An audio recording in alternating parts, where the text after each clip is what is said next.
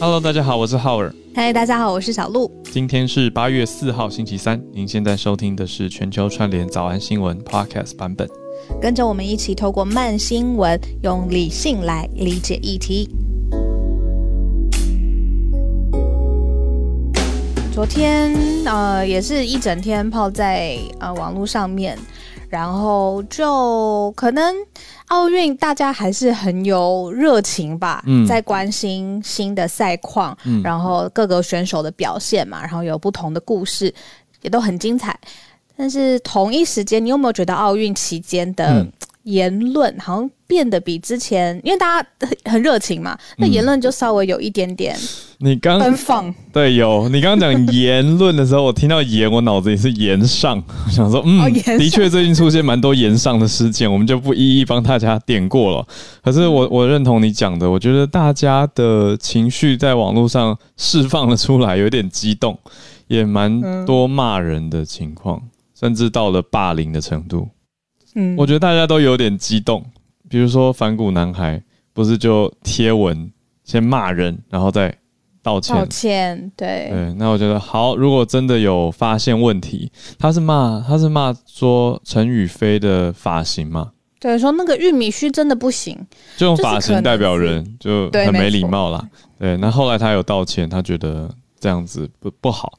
那如果真的有理解到，我就觉得好。那知错能改不是坏事，可是这个还不算是最严重的，还有很多激烈的攻击情况啊！我想起来了，就是当然是黑人了，黑人陈建州的事情那一天，他做的事情的确是在做法上就不对了嘛，就是不能够用盗版来看这样子。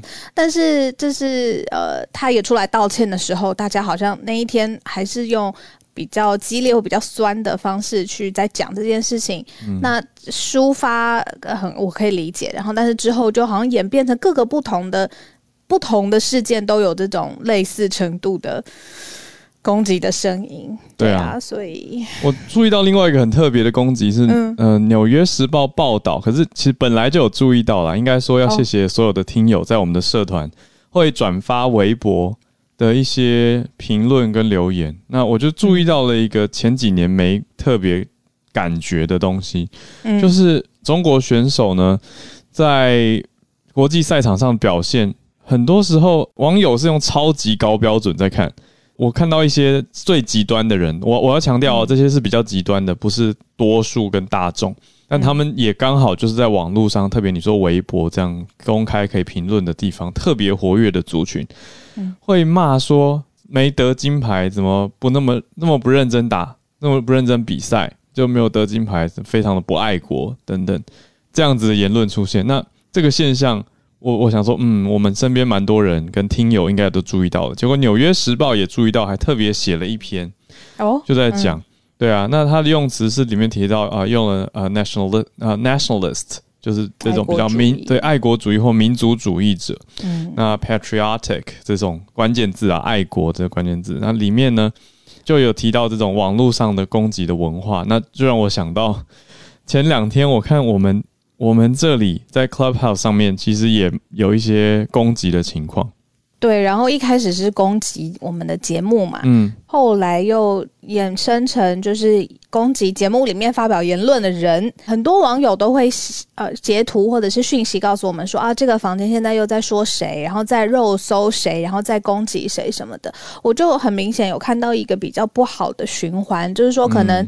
A 开始开房间攻击 B，然后 B 被肉搜了之后被抨击了之后，当然心里会很不好受。如果是我，我也会这样。然后，但是又开房间又攻击回去，那就很像是待会会讲到的，就是野火啊，烧不完呐，就是互相的，就是攻击。这个没有一个。停下来的止止损点嘛，因为双方心里一定都不好受，都只是越吵越凶而已。对，所以可能呼吁大家，嗯，稍微你要怎么说呢？因为比如说，呃，我在想，爱国主义我也有，对吧？嗯，每个人都有。台台湾当然很爱自己的呃选手，然后也很保护自己的选手。哦，我想到小 S，小 S 她不是呃支持戴资颖嘛，然后只是说出国手嘛，然后这件事情就掉了代言，因为在中国大陆不。不认为台湾有国手这件事情，他还有用到一个成语，也是很多很多我们就直接我我心中认为，我觉得这种留言已经是我可以用粉红来形容他们，或者归纳这样的行为。呃，小 S 用了写虽败犹荣来描述戴资颖。那光是这个立场问题，就是为什么是败呢？你懂意思吗？就是对于粉红粉红心中的标准，就是你说败，那你不你你跟第一名不是站在一起的吗？你跟陈宇飞是敌对关系吗？为什么是输呢？为什么只讲戴资颖呢？为什么不提陈宇飞呢？这是乔 S 的 Instagram 最早你说在粉红圈言上的的重点。那后来有提到国手啊等等这些字眼。都是哦，原来国手是后续哦，最早是虽败犹荣。对，拜托那个奥运就是陈宇飞在跟戴资颖打呀，那不然呢？可是他是立，他都要攻击你内心的立场了，就是你怎么可以用败来形容？对，他说你你觉得虽败犹荣，那你的意思就是你预设你跟戴资颖是一起的，那你输给其他人，你败给陈宇飞是很难过，是失败的，表示你跟陈宇飞不是一国的嘛？嗯，你懂他们的点吗？场上对，好像是等等于是在内心上面要他选边站的。对，就是他要不然就是两个选手都要支持或者都要呈现，那不能只选一边，而且还有敌对的关系，嗯，这样子的感觉。所以这些就是我觉得延续你说，我觉得粉红对于运动员的态度，对比中华队、台湾台湾大家支持台湾选手的态度，我觉得是天差地别。而且我在网络上面，嗯，sorry，打断你。对我是觉得这几年的改变，我觉得蛮明显的。我记得以前选手，我我们的选手输了也会蛮难过，就会痛哭。可是这一次，我觉得大家真的是很有拼战精神，那很正面，大家都非常积极的应战，而且而且网络上也都很支持自己，大多啦，大多都非常支持我们的选手。嗯，就文化上面应该是有一个过渡吧。我记得我以前听过一句话，就是说，呃，完整比完美更重要。嗯，就是可能我在小的时候长大的时候，也会觉得，哎，只有第一名是名次，如果不是第一名，就就。一概都没有什么好提的了，好像很还很丢脸这样子。但是慢慢长大，原来你是这样长大的，糟糕！慢慢长大才可以接受说完整这件事情，因为没有人会是很完美的，永远都第一名也很孤独。那完整的，比如说像呃戴志颖，他很拼搏，然后很不放弃，这个也很值得喝彩啊！我好奇，就是你说《纽约时报》。有在报道，就是粉红世界或小粉红这个字在英文要怎么翻译过去啊？我我我要查，我之前很想找，我都不知道关键字是什么。哦哦，关键字是现在已经几乎公定了。呃，网络上的英文世界是用 little pink，就真的是小粉红字面去翻译 little pink。但我也其实也听过蛮多人讲 little pinky，哦，就比较可爱啊，就是 pinky 指这些粉红的人。可是我后来。我还去查了一下粉红的来源，其实它的词义离现在很遥远呢。它它最早是一个网络文学网站，那里面都是各种耽美的情呃情爱小说吧，我们可以这样讲。那有一些呃中应该说对岸政府不是那么鼓励的内容等等，可是这些都还没有造成政治倾向。可是后来里面有一个政治讨论区啊，他们的用词叫政治板块。那里面就出现什么什么什么，然后就就就开始呃，他很复杂啦，就是他讲的粉红其实是讲说，因为他是情爱嘛，所以他是讲说男生跟男生的的的小说里面会提到，嗯，就是羚羊 CP，呃，不是不是。不是，对不起对不起，对你太会串题了。总之他讲到他讲到人体器官有一些内内部外露是粉红色的。所以后来这个网站的人移到其他网站去讨论事情的时候，就被批判说你们这些小粉红，这是其中一个点。然后另外一个点是这个网站的背景色很耽美，所以都比较偏粉红色。所以它原来的词义离现在很遥远。我觉得现在大家就把它当成说是呃红色嘛，就是觉得红色政权的比较年轻的版本，所以就叫做粉红。我觉得现在大家普遍认知是这样了。然后就是呃，爱国跟民族主义当前就是只要是伤害到对岸政府的呃言论，或者是比如说在台湾或中国的议题上面，嗯，表态的就会受到攻击。是的，所以我觉得“粉红”这个词其实词义，我觉得还没有很明确的定义，就是有点各取所需，还蛮广义的。总之，只要大家觉得哦，有一种很极端的爱国主义倾向，或者有一点盲目感。那就会让大家觉得说啊，这个叫粉红。可是其实没有人可以定义什么叫做粉红，哪哪些行为不完全是粉红，但它就是一个方向。然后再再来说，可不可以这么说？就是粉红有的时候攻击会有一点过激呀。就是我可以理解你如果要表达，比如说你对呃中国共产党或者中国政府的支持。那就像我们也会表达我们对自己政府或自己选手的各种支持，都是一样的啦。反正都是爱自挺自己的国家，这个可以理解。但是如果很过激的去用一些比较呃粗鲁，有的时候又是直接，然后看起来就是很言语暴力的话去讲，就是说，比如说现在在微博上啦，或者不会微博，不会有微博，就是在脸书上面的 的的人，那我就觉得好像也变成了一个标志，就是啊，看到这个讲话比较。就是你知道直白或者是很强烈、很激烈的人，就是啊，小粉红又来了这样。对啊，我觉得嗯，这中间其实有很多小细节，就到底这样子是一种自我保护机制，好嘛？好像把自己跟别人切割哦，甚至有一点妖魔化的感觉，好像觉得说啊，那是小粉红是激烈的，是不理性的，是不应该跟他们互动的，那就让自己明哲保身。好像有的人是用这种。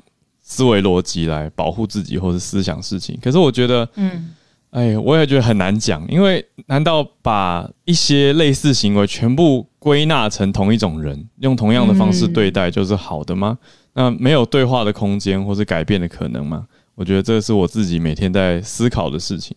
我很希望有对话的空间，如果就是是双方稍微平和一点的话，因为我觉得。Agree to disagree 也很好啊，反正又又不是一定要一个标准答案才可以生存的下去。但是如果中间有一些空间是可以互相靠近一点，至少一点口水不是很好吗？嗯，就是 把精力留在真正重要的事情上。对啊，总不可能就是真正重要的事情上面是在网络上面一天到晚吵架吧？我做一个结论好了，我觉得最终，因为很多人都是很爱说什么，你跟他认真你就输了，但是。那到底什么时候要认真，什么时候不认真？这我们要怎么去判断？我觉得最，我觉得最终要回顾的是说，我认真，但是我的情绪是不是不那么轻易的被掀起，或者是我就不，我就不要信任和绑架，我瞬间暴怒。那我我都在想，你今天用很多很厉害的字诶，耽美。我刚刚想说，就是我们会说单单逆的单，是不是？对，很文学性诶。然后又忽然间很很脑科学，杏仁核，好，可能今天比较早起床。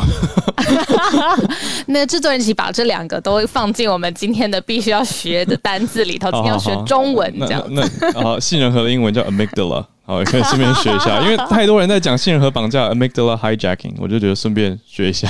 好好好，讲回来，我觉得情绪是每个人都要去协调控制的。那在网络上看到非常多的讯息跟文字，很容易掀起情绪。可是我的对应不会说因此就不看，因为世界还是在这里。那不看其实是一种你说逃离吧，但是我觉得可以节制跟调整看的频率跟看的内容，还有看的时候保持一定。一定的专业距离，或是一个情绪安全的距离去看，哦，就不要太太太太激动了，太投入了。对，毕竟我们有真的现实的生活。对对对，平衡啦，我觉得很不容易。但我讲了也是说给我们自己提醒，也跟大家分享。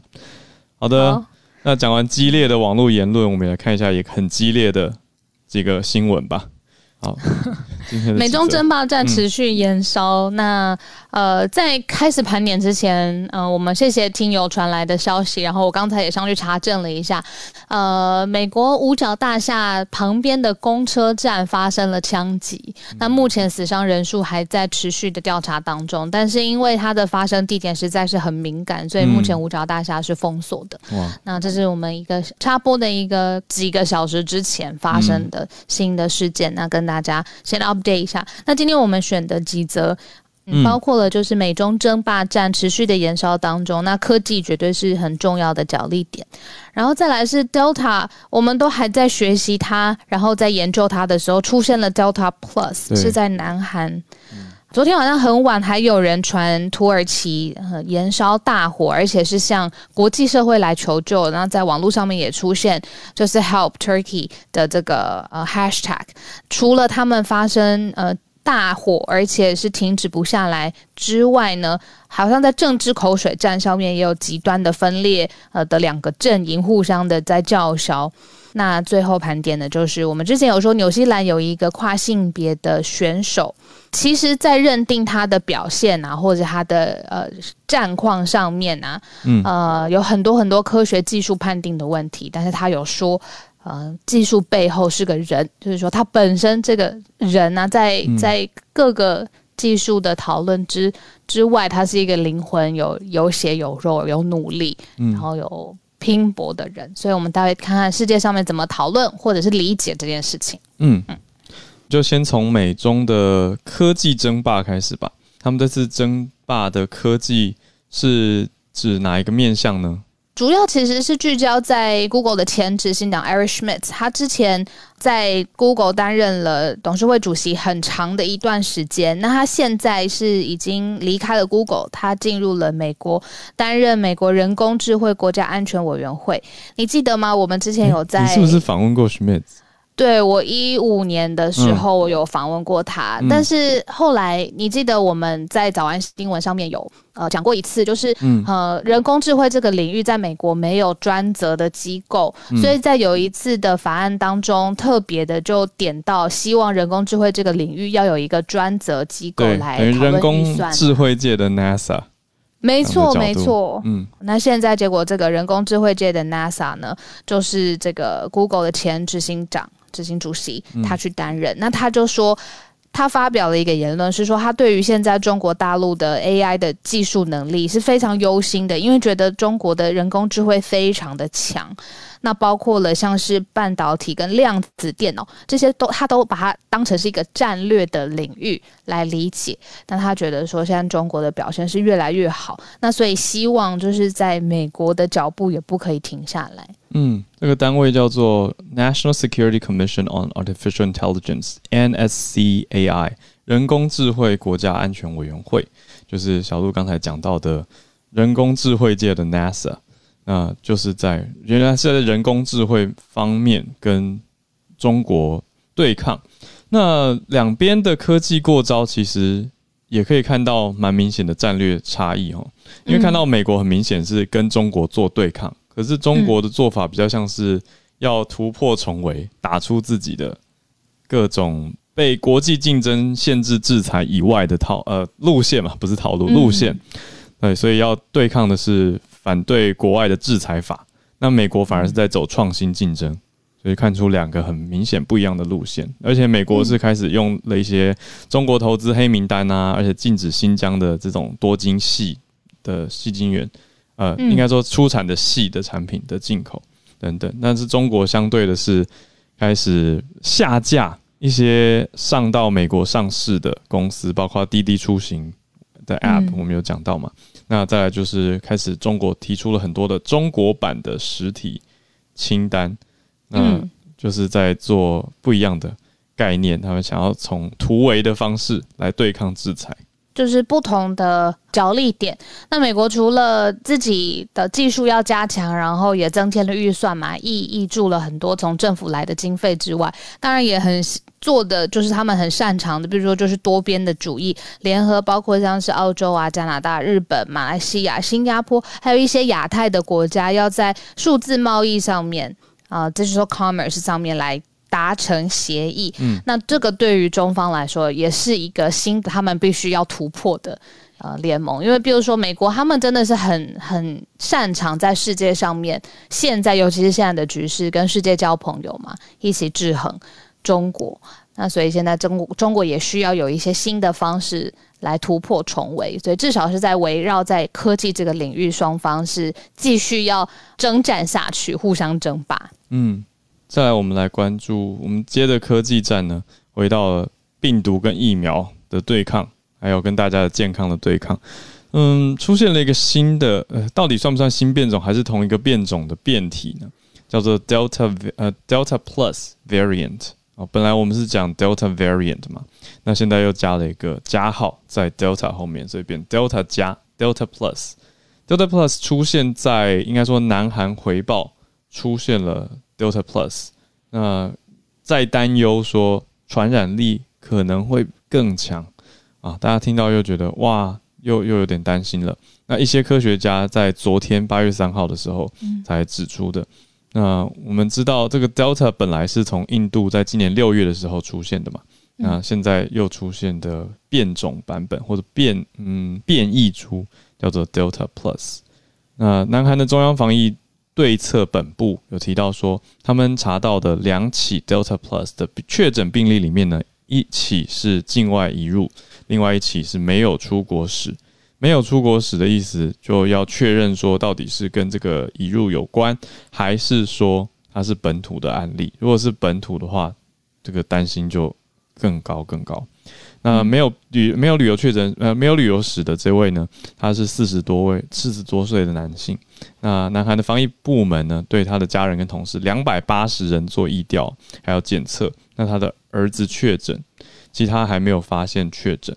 那 Delta Plus 的。背后概念也跟大家说明一下，是一种变异株的刺突蛋白突变来形成的。那这个新的突变名称，它全名是 K four one seven N，就是 K 四一七 N。那是我发现我讲英文会讲 N，然后中文会讲 N，好，这样帮助大家理解。变换自如，没有大家对我们平常都讲 N 嘛？对，可是好，不要忍忍住不能教英文。好，那病毒没关系，你就教呀。不行，好好好，变变英文课。好，总之这个 K 四一七 N，呃，它会让病毒可以更容易进入到人体，而且感染，所以大家才会去担心。那这个 K 四一七 N 最早是在南非的 Beta 里面找到的，所以是 Beta 里面的病毒突变出现在 Delta 里面，所以变成 Delta Plus。那本来。在南韩之前，印度其实有地方有了，在印度、英国跟葡萄牙有很少数的 Delta Plus，但是现在来到了离我们比较近的韩国，大概这样跟大家更新。也我想孔医师应该有关注到这个消息，所以等一下再听听看孔医师的掌握。好，那看完南韩之后呢，我们继续来看土耳其。然后除了讲气候变迁、呃天灾的本身之外，也看看在天灾的当下。如果是言论也像野火一样的烧起来，会怎么样？那它的伤害跟威胁其实是非常具体的。如果你还原到时间到七月二十八号的话呢，你会知道七月二十八号那一天开始，嗯，其实土耳其就开始发生了各个不同地方的森林野火，大概有三十五省，有十七个城市以上哦，而且不断的在增加当中，就是发生了数百起的呃森林野火。目前官方是有说，当数百人受伤，然后八人丧生，其中一百二十九起的森林大火是遭到了控制，但是持续的还是在燃烧当中。那本来如果它是一场国际气候的变迁、全球的气候变迁，或者是地中海生态体系。的问题，那可能就让他用科学的方式去来理解，或者是去扑灭，或者是赶快来救援。但是他跟现在的呃土耳其的政治情势反而扯上了关系，那就是有人开始会用阴谋论，或是猜测，或者在网络上面也放了一把火，就是说这种火呢是现在在土耳其当地好战团体库德工人党、库德族、库德工人党他们。刻意放的火，让这个就是实际上面的森林烧起来，那直接就是把这个火的肇事源头始作俑者，呃，倾向指向了他们。那呃，这件事情后来不断的延烧，而且持续的在国际上面造成了实际的伤害。例如说，呃，现在土耳其的政府就不愿意。接受包括了欧盟或是希腊国家之间的一些援助，直接的投入资助跟物资，或者是要伸出援手，他们都反对。原因是因为也有一方面的说法，就是说是呃库德族的工人党跟希腊政府是一起的来做这些在各个地方森林大火上面的呃释放的人。那连包括很多的新闻记者，他们他们在写 Twitter 或者在写文章的时候，或者是甚至是研究森林大火的科学家，好像都很容易被冠上了一个哦，你就是库德族工人党，或者是嗯，你这是阴谋论的始作俑者的称号，所以我们才说这是政治的口水战。结果呃，原来是一个真的是需要大家好好面对抢救人命的议题，然后结果后来延上，真的是延上了变。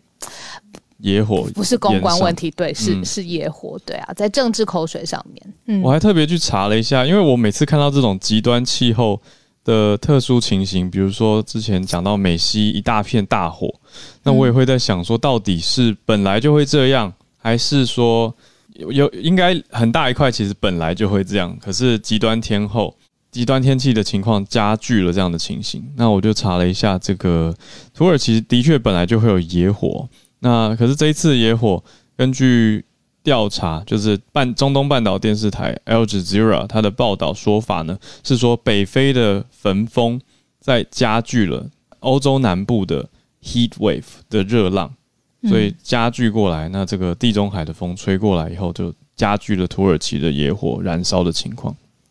很多专家提出是说，气候变迁还是的确在增加这种野火焚烧的频率还有强度，所以这是大家该注意到的。自然情况，嗯，或者说极端天气造成的情况。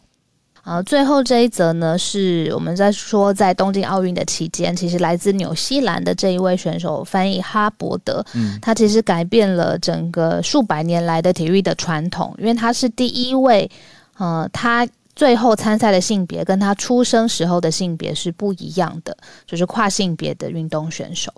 那他是举重，在比举重的时候呢，呃。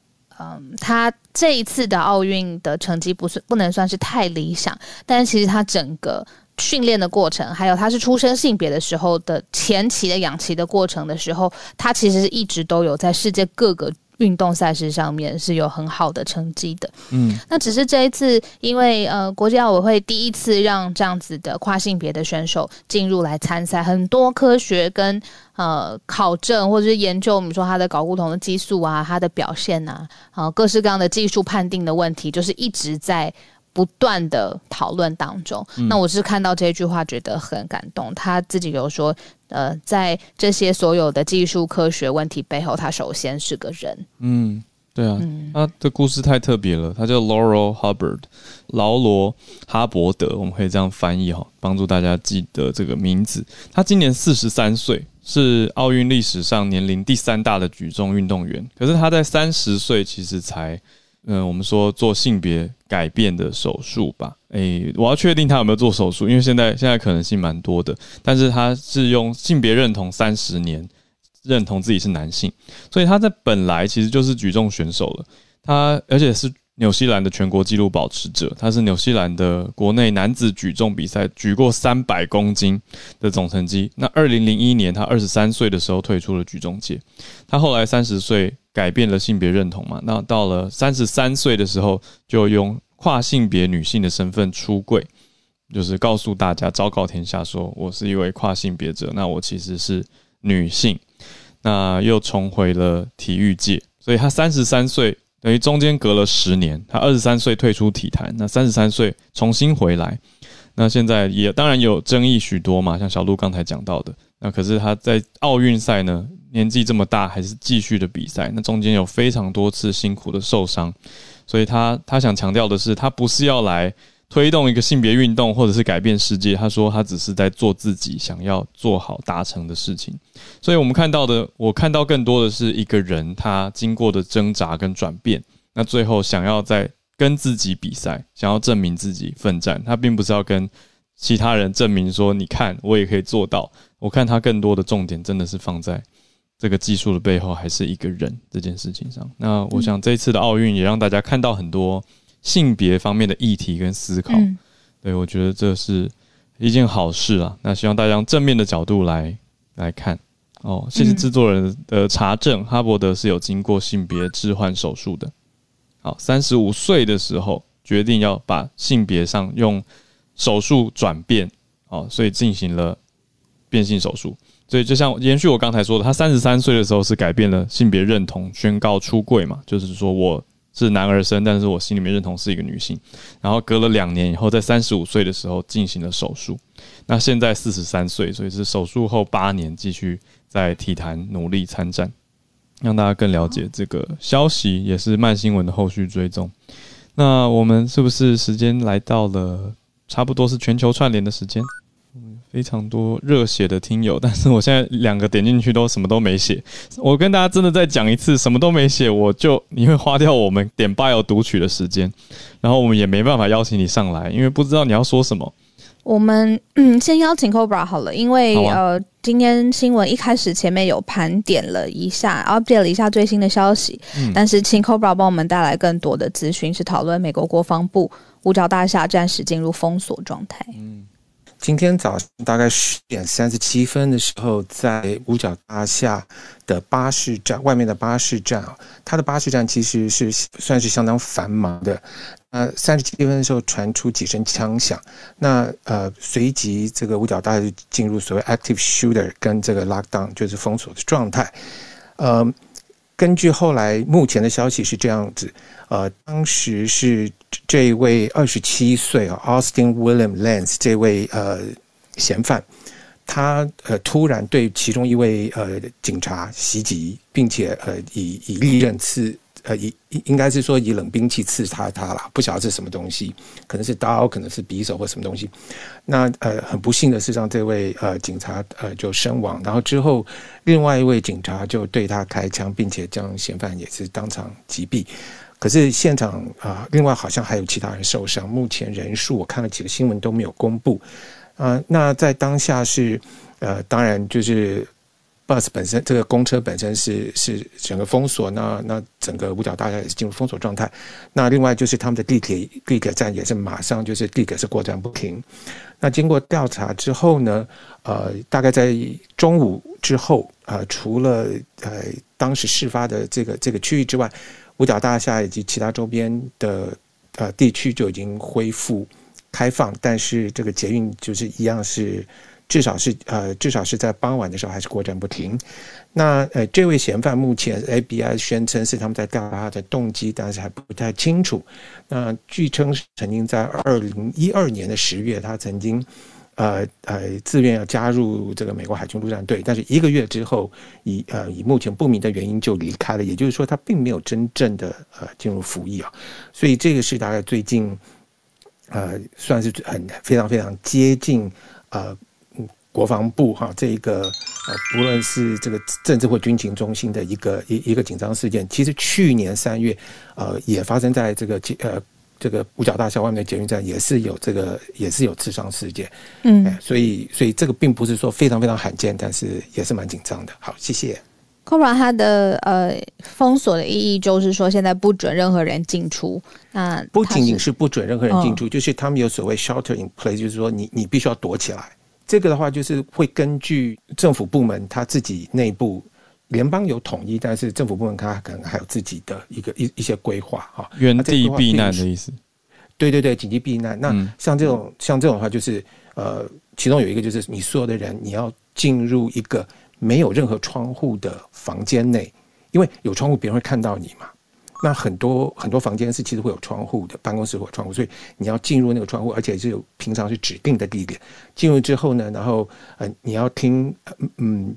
当时在你那个区负责导引疏散避难的人的指挥，然后这些人会就啊互相联络，并且确定在那个区域的人都到指定的避难所地点，就是避难之后，然后还要把这个这个门门要封起来。保护大家安全，嗯，呃，所以 lockdown 不只是说人员不能进出，车辆不能进出，还包括很可能在某些地方，他们认为有紧急状况，呃，比较危险，所以需要安排你到特殊的地方要躲起来。嗯，谢谢，谢谢，谢谢。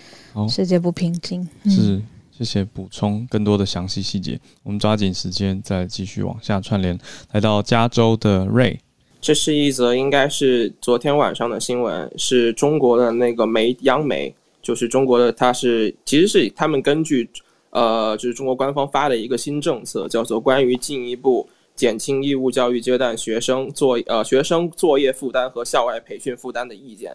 然后这个叫做《中国经济参考报》发了一篇文章，嗯，这篇文章里面基本上列举了那个电子游戏对那个中学生带来的危害，对于中国未成年人所带来的危害。然后主要点名的是一款就是目前。中国大陆最出名的那个手机电子网游叫做《王者荣耀》，这个是呃中国大陆的那个第一网，第就是就可以基本上是可以说我呃互动娱乐界以及以及那个社交媒体界的扛把子。嗯，呃，腾讯旗下的一款产品，它的每天的营收就超过一亿人民币，然后此举就他发了这篇文章之后，嗯，导致整一个中国的那个在香港上市的那些呃，就是中国的移或的移动移动网络巨头，因为他们大部分的营收都是来自于游戏的，整体的跌整体的市值跌幅超过了五千亿人民币，光腾讯一家就跌了三千八百亿人民币，啊，这就是让我们感觉到，就是一个就是一篇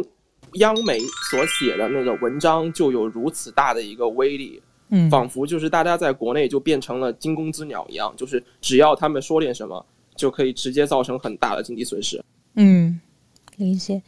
带来的是现在呃中国的市场面的消息。好，我们继续来转向日本。呃，Cathy 早安，今天要讲的是，其实也是呃制作人有帮我们呃。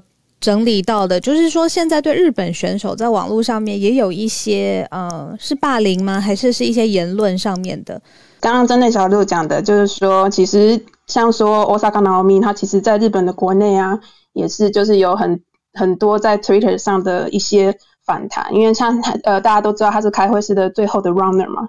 大家就会觉得说怎么会他怎么会是他应该是长岛茂雄或王贞治，或者是像东北地区的小朋友，可是选择了他是为了什么呢？这样子就会有很多这种反弹的声音出现。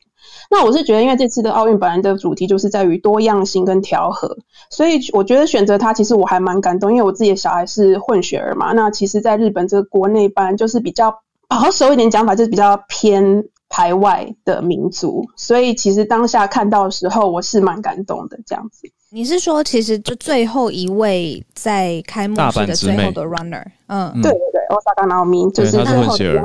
哦，大家怎么抨击他呀？就是因为说为什么是他，就在质疑他的资格吧？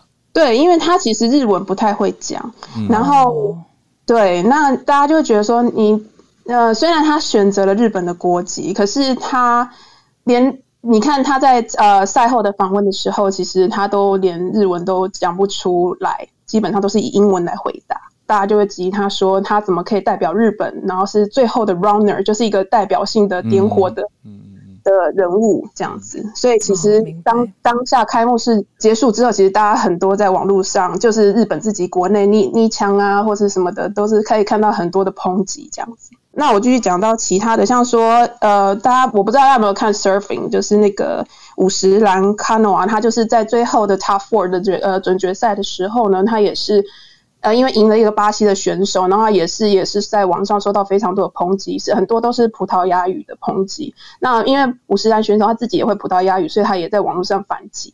那像说水谷跟呃伊藤的话，大家都知道桌球就是都是从。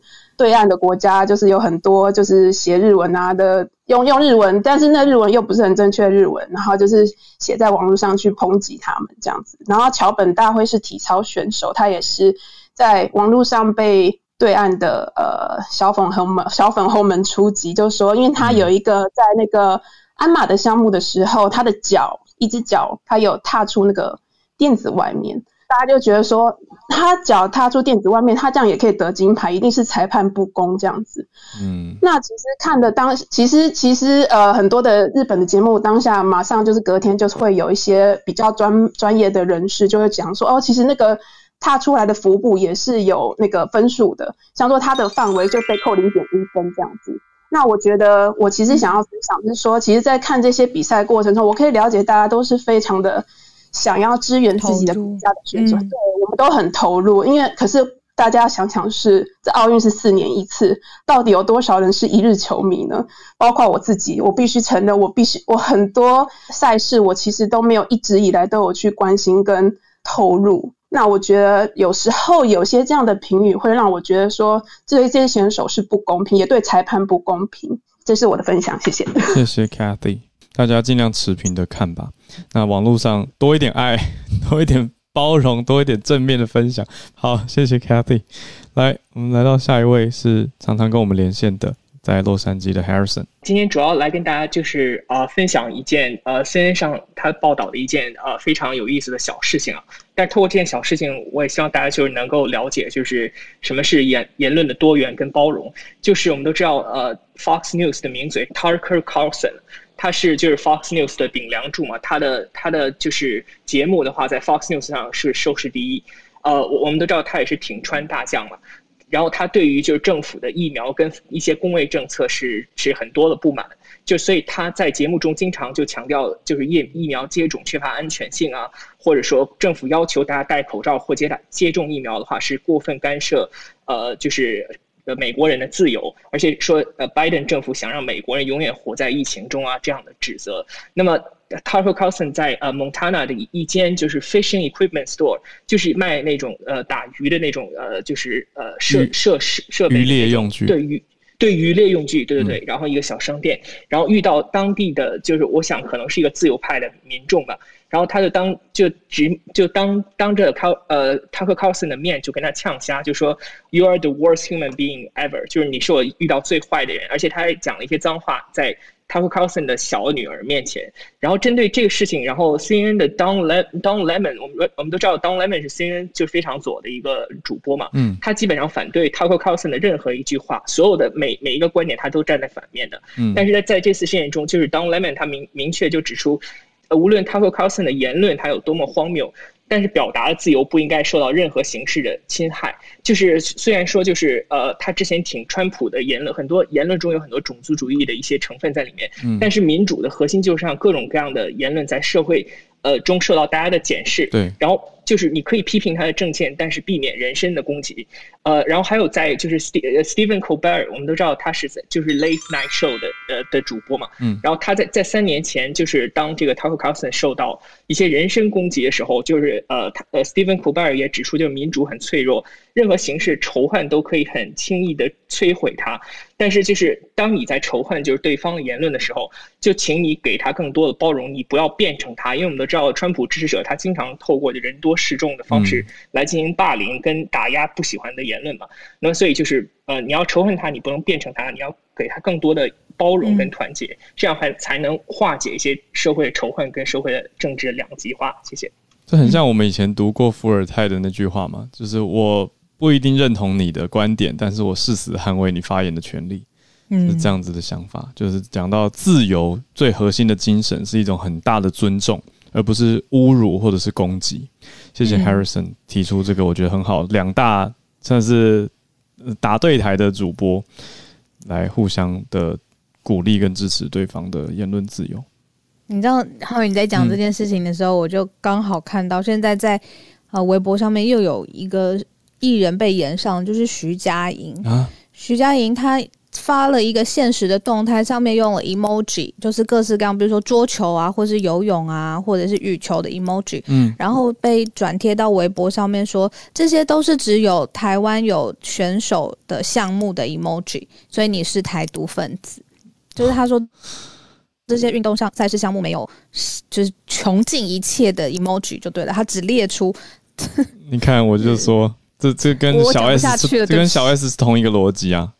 就是说，哎，你心里面认定这才是你的队伍，那其他你都不支持，所以你就是他们的逻辑就是有点先射箭再画靶吧。我想说，为什么不能我不能选这些项目支持吗？奇怪。好了，我们先继续讲的相反就是这个了。先继续连线吧。来，我们看到，哎，也是奥运相关的消息，黑泽教练。奥运的奖牌跟经济的 GDP 有关吗？哇，有关哦！就是奥运的夺牌数跟就是人口还有国内生产毛的 GDP 有关。像两千年跟一六年的奥运，呃，G 七当中就是工业大国当只有加拿大相对表现是夺牌数是较差的。但是其实人口数跟奖牌虽然有相关，但是没有到正向关系。因为像全球 GDP 前十名，南瓜金牌半数以上，他们人口数没有到。全球的三分之一，但是有一亿以上的大国，它虽然有十四国，但是只有四国是在十。像本届就是一百年首次拿金牌的菲律宾，它也是有非常高的人口数。那主要的国内生产毛额 GDP 前十名当中，只有加拿大跟印度没有进入，就是拿夺牌的前十名。这是依现在就今年来讲，印度的话，它虽然人口十四亿，但是它是国内特殊问题，所以比较没有到没有没有夺夺那么多牌。那我额外稍微讲一下，像台湾，因为今年二月就是那个 GDP 就到四嘛，那绝对是跟去年的经济是有相关的。也回归到今年的选手的黄金计划，黄金计划当中只有三十八人，会希望台湾借由这个 GDP 的那个顺势，还有黄金计划，把下面的白银级还有青铜级一并规划好。那这白银级跟青铜级就是基层的防护员、教练，或是更一般民众的运动的政策都要配套措施做好，未来才不会像以前的双球就是昙花一现，就是就未来就没有了。OK，谢谢，谢谢黑泽教练。好的，所以系统化很重要，不能昙花一现，不然之后就没了。再来连线到翠翠打完疫苗的翠翠，今天关注白俄罗斯的消息。这个消息它已经持续了好几天，那就是我就选其中一则来报道，就是其实白俄罗斯的选手，嗯，田径女女子选手，她叫做克里斯蒂娜，她因为在 IG 上面批评。就是自己对于在队伍内的一些事情，她感到不满，结果呢，好像被认定为是批评政权而被强制遣返回国。但是在嗯，他要被送往机场的时候，他有透过就是媒体，就是有跟媒体发声，然后那个国际奥委会有注意到他，所以他就是因为他有申请那个就是政治庇护嘛，那他现在就是波兰有发给他那个人道签证，所以他已经现在已经进到波兰的驻日大使馆，然后他在今天会飞往那个波兰的华沙。那据说，嗯，就是克里斯蒂娜她在接受访问的时候也说，嗯，就是他们队伍的人已经跟他说，你现在我只要把你送回国的话，你一定会接受处罚。那嗯，就是在白俄罗斯当地的媒体，就是政治评论家或是记者，又在就是媒体上面指出说，只要在白俄罗斯这个国家对上司的抵抗或是批评，就会被视为是对权力的挑战。那嗯，将选手紧急召回这件事情，他们也觉得是嗯，总统卢卡申科的判断。而且卢卡申科他把奥运的成果视为是宣扬国威的方式之一，所以如果说你没有给出好成绩的选手的话，据说是会受到一些比较严厉的对应。不过哪一些对应就可能不太清楚了。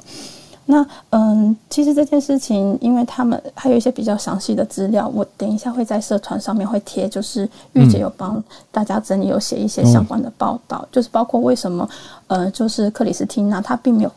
寻求日本的庇护，而是选择波兰。然后还有就是稍微可以连接一下，我之前有讲过，就是那个乌干达的选手，他原本也是想要就是申请难民嘛，结果他后来就是直接被遣返回国。其实这些都可以就是做一些讨论。那我等下在那个就是脸书上面，在社团上面再贴这个嗯消息给大家，这样。嗯，好，谢谢翠翠，翠翠，好重声音啊，翠翠。对，好。好。来，再来连线到回到台湾的郭芭比。芭比，我想在你开始之前，我回应一个有听友给的小建议，就是说很喜欢听芭比讲新闻，可是希望芭比在除了呃传达消息以外，可以多一些些分享你的想法或看法。好的，没问题。呃，我今天分享的新闻就是 Twitter 将跟两家最大的国际新闻跟。呃，提供商路透社跟美联社合作，然后目的就是揭穿社群媒体网站上的虚假消息。那路透社跟美联社两间新闻机构将帮助 Twitter 在针对呃推文事件的更多背景跟信息的查核。那目的就是其实就是希望抵消误导性信息的传播。那这个其实可以呼应到现届美国总统拜登，他有提到 COVID-19 的错误信息足以在社社交媒体上面传播。就是足以杀人这样子，所以呃，推特也表示说，与其等到某些事情像病毒一样传开来，那希望就是呃，将发展中的话语与对公众的对话的步伐，呃，跟预期相结合。所以目前其实 Twitter 上其实很多值得或是有争议的大型快速增长对话，呃，Twitter 都会相对的注意。那其实，在早前 Twitter 其实有推出了一个 Bird。Bird Watch 这个是一个新的社群审核系统，那希望就是使用者能够标记他们发现不准确的推文。那 Twitter 跟这两家其实他们是对手的新闻机构合作，其实最初也是还是专注在英语的内容。那路特社用户的新闻内容采集人，还有美联社的全球业务发展副总裁，他们其实也发表了声明，这些内容都是表示说，呃，推动就是。致力于阻止错误讯息的传播。那我觉得，呃，这项工作呢，推特他也补充到说，呃，将独立与其信任的安全团队为确定推文是否违反了规则所做的工作。那这些内容可能包含了操纵媒体、选举错误的讯息，或是违反平台规则这些比较敏感的推文。那可以呼应到我们现在大家带着各地的讯息在这里分享或补充新闻，让事件资讯更加全面。谢谢。你为什么特别会选这一这一 BBC 的消息？对你有啊？比如说你会觉得哇，真的很多虚假消息，受不了了。呃，因为我们其实我们在平台上面分享的时候，大家都会呃拿着就是自己会认为是事实的讯息来做分享。嗯，但我也相信，就是大家分享都是事实，不过我们可能看到的是不够全面的部分片段。如果说我们可以透过这些碎片来做拼凑的话，让大家看得更加全面，或许会有不同的启发。很好的切点，谢谢芭比。串联到下一位是宇宙虾米，刚刚有听到。呃，Delta Plus 那个新闻嘛，那因为我昨天有刚好有看到那一则新闻，所以我就补充台湾的媒体比较没有提到的部分。嗯，就是其实韩国的专家跟防疫当局都有说到，Delta Plus 它所有的性质跟 Delta 都是类似的，所以不管是 WHO 啊、美国、英国都没有另外把这个 Plus 另外的分出来，而是把它归类在 Delta 里面。然后呢，它对目前疫苗的影响的确是有影响的，可是需要更详细的报呃分析，因为呢现在还没有大肆的流行，患者数也不够嘛，所以数据比较少，所以关于它对于传播力还有致死率的研研究呢，这个是还没有办法完成的。然后最后呢，就是防疫当局他们其实也有强调说，虽然对疫苗的效果有影响，可是并不代表疫苗就没有用。因为呢，疫苗这也是就是孔医师每天都跟我们说的嘛，疫苗不只是预防感染，而且还可以明确的降低重症还有死亡的可能性。所以他们继续强调说，我们要继续提高疫苗的接种率，一直到安全为止。然后呢，直到那之前呢，我们需要遵守防疫规则，保持社交距离等等。宇宙虾米是不是会韩文啊？因为常常跟我们补充韩国的消息。对，我会韩文。嗯，谢谢你。对啊，因为今天引用的也是韩国的媒体，谢谢你的补充，让消息更详细了一些。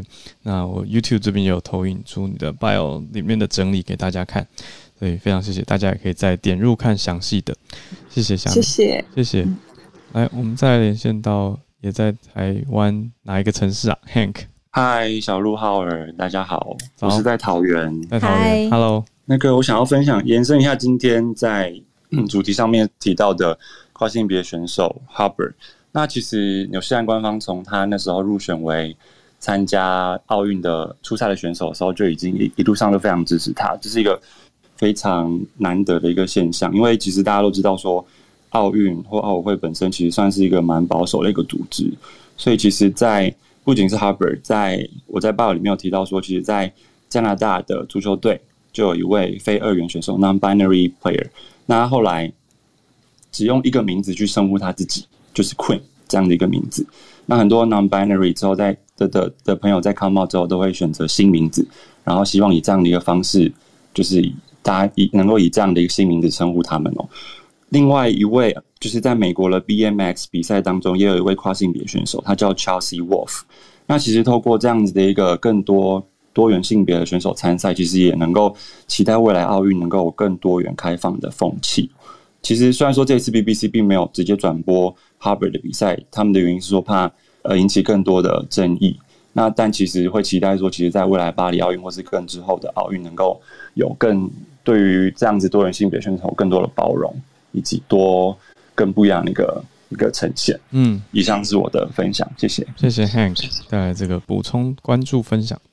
来，再来是印度西米老师，刚好也要延续着跨性别这个题目。身边有一些朋友是跨性别者，我最近有接触个个案，那其实就是跨性别者，就是他的呃疗愈的部分。那其实跨性别真的非常不容易。那我记我的我自己的这个个案，他其实在呃，他他他是工程，他是一个 engineer，就是高阶的 engineer，他的专业的领域是全世界只有。几个人会的那种很特殊的，那他其实现在也在台湾，就是为国家台湾的一些国家的一些建设做贡献这样子。那其实我我会真的很想要说，就是如果你们在路上看到跨性别者，就是不要有那种呃不好的眼神看着他们之类的。那我希望这个社会给他们多一点点温暖，这样子。另外，我还我想要提到，就是今年今天的那个土耳其的那个森林大火的新闻。土耳其的森林大火，其实它已经不是第一第一个国家发生这个事情了。之前澳洲有发生过。那其实很多人都在倡导，就是哎，这个跟所谓的地球的温室效应啦有非常大的关系。那也延伸到所谓的呃，我们吃植物吃素这件事情。对我，我希望就是大家能够好好想，还有一些碳足迹的话题。对，因为我本身其实是素食者。嗯。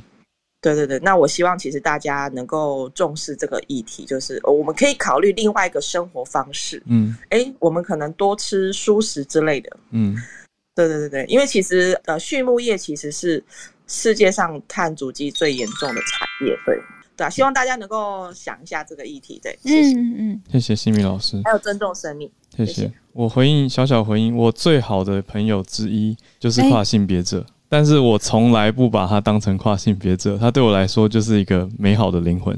他的挣扎跟他对性别认同的转变，我一路都知道。那后来也也经过了转换。那对我来说，他还是同一个人，就他就一直是他啊，他他就是这个样。那我这个时候我就会很喜欢中文的，他是同一个声音，不用去分 he 或 she，他就是他，他就是他。对，非常谢谢西米老师。嗯，对。是很需要支持的，因为这个过程很孤独，然后最终回归到自己的核心，然后问自己，对，然后身边的人很难理解，对，谢谢。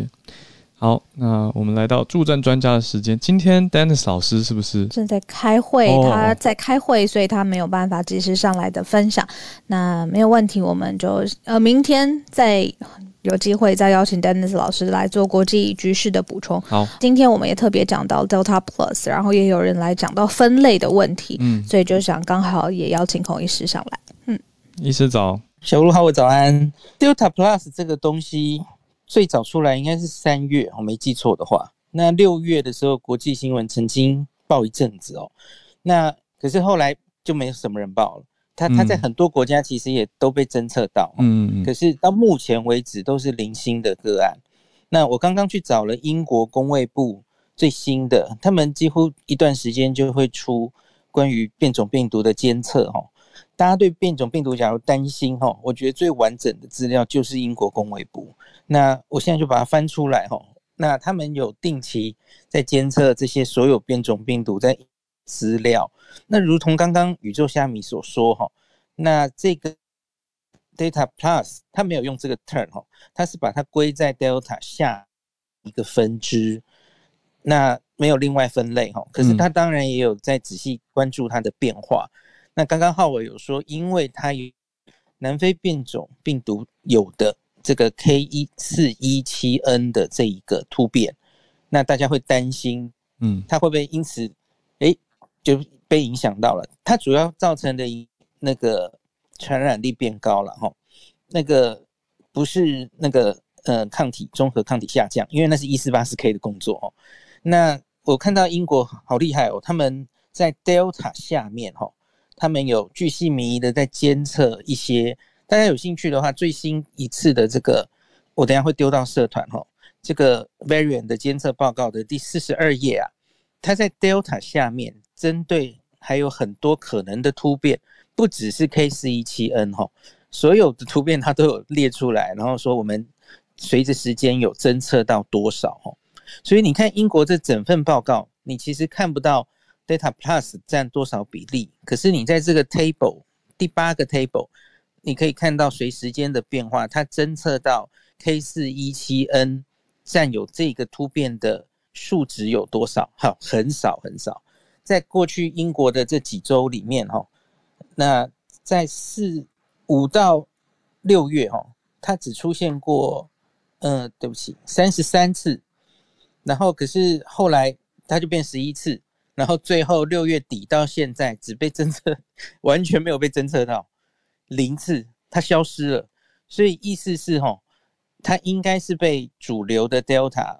主流的 Delta 它实在是传染力太高了哈，它已经取代掉其他乱七八糟的各种分支，所以我我常常这这半年来一直跟大家说啊，出现某一个变种病毒哦，呃，就先看一下，因为一开始可能报道会很耸动啊。我有看到印度那些有一些官员说，他也许传染力比原本的 Delta 更高哦，然后搞不好抗体会失效。那可是现在看到目前为止，第一个在英国看到它已经曾经侦测到过，然后后来渐渐消失，几乎侦测不到，代表它被别人取代掉了嘛？吼。那第二个是英国有去针对它做，这是六月的资料了哈，针针对他用康复者血清去看他到底有没有效哈，初步觉得他还是有效的，可是这是一个很初步的资料，那目前就只更新到这里。他说还如同宇宙虾米刚刚说的，还要等后续资料。嗯，可是我猜也许不太会有后续资料，因为它似乎看起来不重要，那就不会再继续做更多的研究这样子。嗯。那所以目前我下的结论是，它应该是不太重要的。然后不要因为一个新闻就惊吓吼。看到一个变种病毒，永远要问的三件事是：第一个，它重不重要？重要的意思是，你们看，不管是 Alpha 或 Delta，到目前为止，所有很明显会变成大魔王的病毒，它都是短时间内。又有非常大的优势，可以取代掉别人，对不对？嗯，他们都是这样的嘛，哈。Delta 在短短的三个月已经攻占几乎所有的国家，哈，如同 Alpha 当当年做的事，如同去年四月 D 六一四 G 做的事，哈。嗯，它重要的话，它马上就出来了，哈。那第二个就是，那那好，它真的重要了。它可能被界定为 variant of concern，嗯，VOC 的重点是它疫苗是不是真的效力会变差，然后它是不是真的传染力会变高，嗯，那就是看这几点哦，不要看到哪里又出个变种病毒，哎，还 data plus 嘞哦，然后就把自己吓个半死，嗯，我们这这半年还吓得不够吗？哦，真的，所以大家不用太担心。像昨天也有一个新闻嘛，嗯，说说英国什么 stage 那个有一个。报告说，警告说，可能终究会出现一个什么疫苗都没有用的 的一个变种病毒吧？哈，嗯，我觉得就是出现再说啦，因为那个随着突变啊，嗯，它也许真的疫苗的效力会越来越差。这件事其实我们已经看到了嘛，嗯，这不是新闻啊，哈，不然南非变种病毒是什么？哈，嗯，所以我觉得当然有机会。越突变越突变，哇！结果现有打的疫苗真的都没有效。嗯，我觉得有机会，可是我不知道需要多久，因为这就是病毒一直突变之下有可能造成的几率问题嘛。嗯，那所以我觉得看到这样的预测或担心哦，我们唯一的方法就是赶快去打疫苗，因为你要减少病毒的传染，然后让它少有复制的机会。嗯。那它才不会一直有突变成新变种病毒，有新敌人出现的机会，这样子。嗯嗯。对于重要性的评估，对于消息不用过度的自我惊吓、自我担心，要客观来看它到底是不是短时间有这样的大爆发，它的重要性有没有被列为 variant of concern？那另外疫苗有没有对抗的状态失去效果？这些都是很重要的评估。谢谢医师的提醒。那也不用自己吓自己去担忧，本来就有可能发生，但是我们现在手边也没办法应对的事情，所以就做好防疫，保护自己。那用自己好的方式跟措施。